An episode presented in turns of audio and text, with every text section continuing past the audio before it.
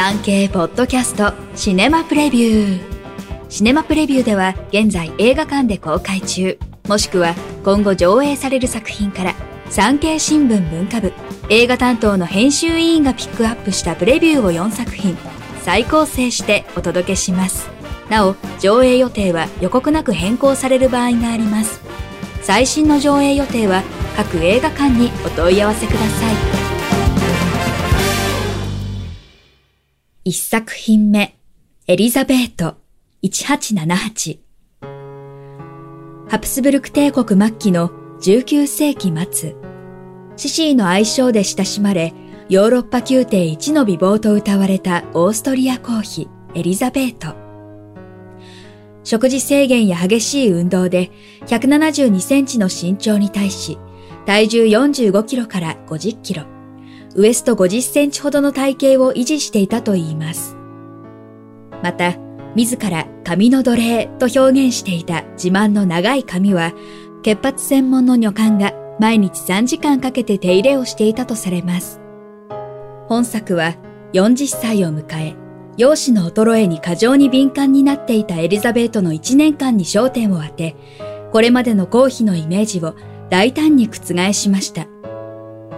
中指を突き立てたり、タバコを吸ったり、反抗的な仕草で心の葛藤を現代的なアプローチで表現。老いていく自分に向き合い、それまで自分を縛り付けていた様々なものから自身を解き放つ姿は、現代を生きる女性たちの共感を呼ぶことでしょう。エリザベートを演じたビッキー・クリープスは、カンヌ国際映画祭、ある視点部門で最優秀演技賞を受賞。監督、脚本はオーストリア映画界の気鋭、マリー・クロイツァーが務めました。オーストリア、ルクセンブルク、ドイツ、フランスの合作です。全国で順次公開、上映時間は1時間54分です。2作品目、春に散る。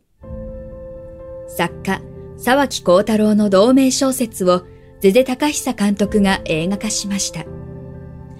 元ボクサーの広岡が一度はボクシングを捨てた若者、黒木をチャンピオンにしようと情熱を傾けます。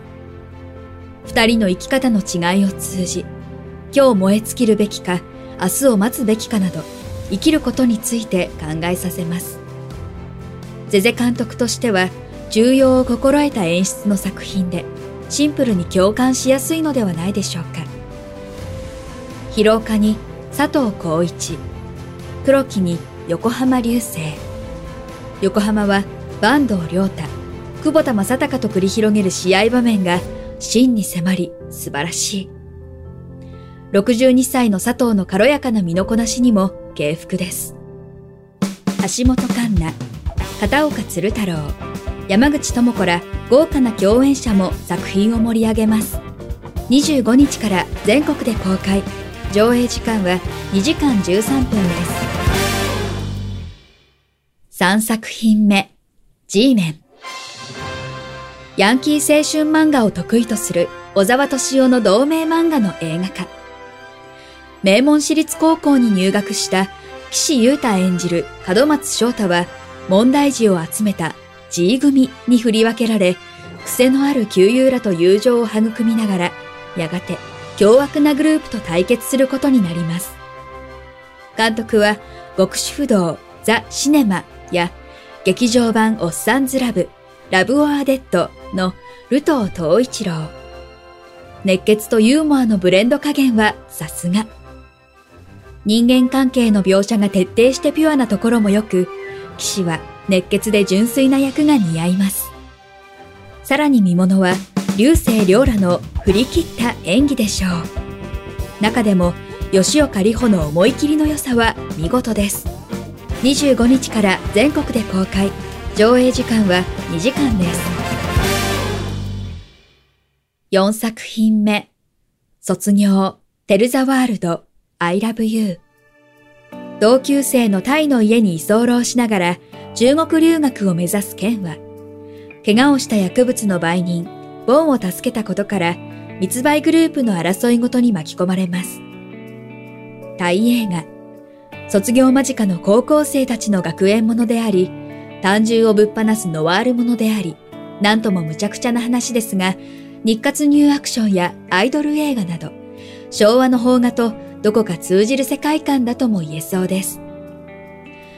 タイの映像作品といえば、男性同士の恋愛を扱ったドラマが日本でも話題ですが、この映画も間接的にその風味を取り入れています。20歳未満の喫煙場面があり、映林は小学生の干渉については保護者の判断が必要としています。全国で順次公開、上映時間は1時間47分です。産経ポッドキャストシネマプレビュー最後までお聞きいただきありがとうございます。番組のフォローと評価をお願いいたします。ウェブ産経ニュースのエンタメページでは映画に関するニュースのほかテレビ、演劇、芸能に関する情報など最新ニュースを毎日アップしています。概要欄のリンク、または産経ニュースエンタメで検索してください。以上、今週の産経新聞シネマプレビュー。ナビゲーターは徳重みどりでした。